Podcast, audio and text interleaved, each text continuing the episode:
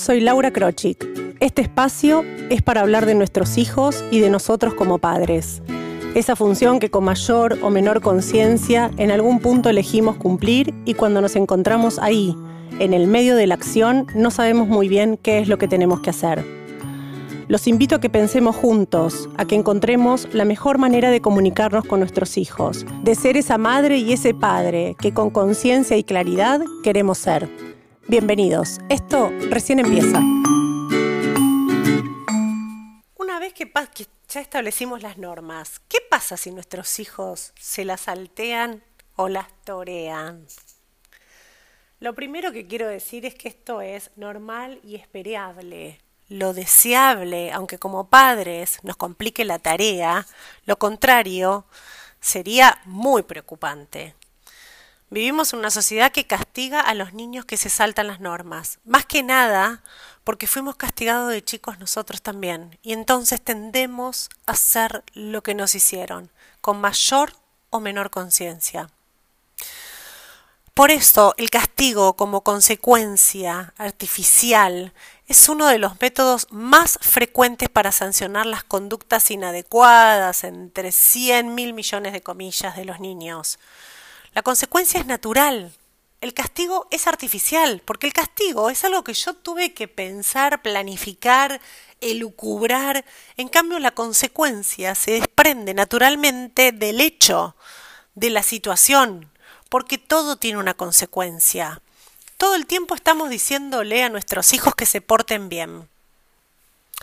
Esto se centra en un único aspecto de la persona, que es en la conducta. La frase portate bien tiene más que ver con el adulto que con cubrir las necesidades de los niños.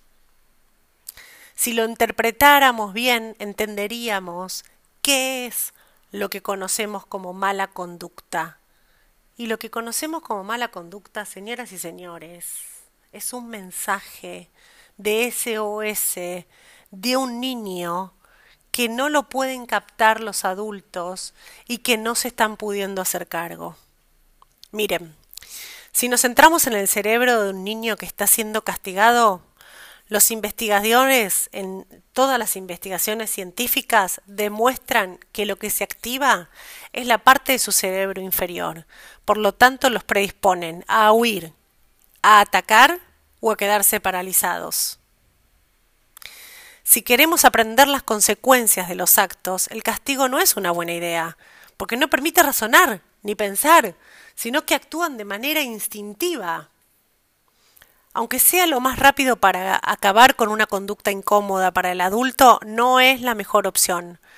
Además, vulnera los derechos del niño, que va en contra de los estudios neurocientíficos y el sentido común. Por supuesto que si yo voy a pretender que mi hijo deje de hacer lo que está haciendo y a cambio le ofrezco algo tentador, lo va a dejar de hacer.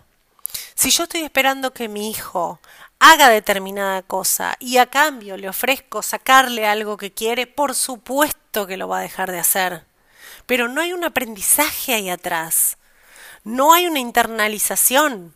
Lo único que hice en ese momento es tratarlo como si fuera un animal del circo que por hacer una pirueta o dejar de hacerla gana o pierde una recompensa. Y empieza a funcionar en un mundo de manipulación, de recompensas, de extorsiones, de castigos y de premios de los que después nos sorprendemos y no queremos ni siquiera mirarlos y darnos cuenta cuánto de eso se lo enseñamos nosotros con lujo de detalles y ellos lo bien que lo aprendieron.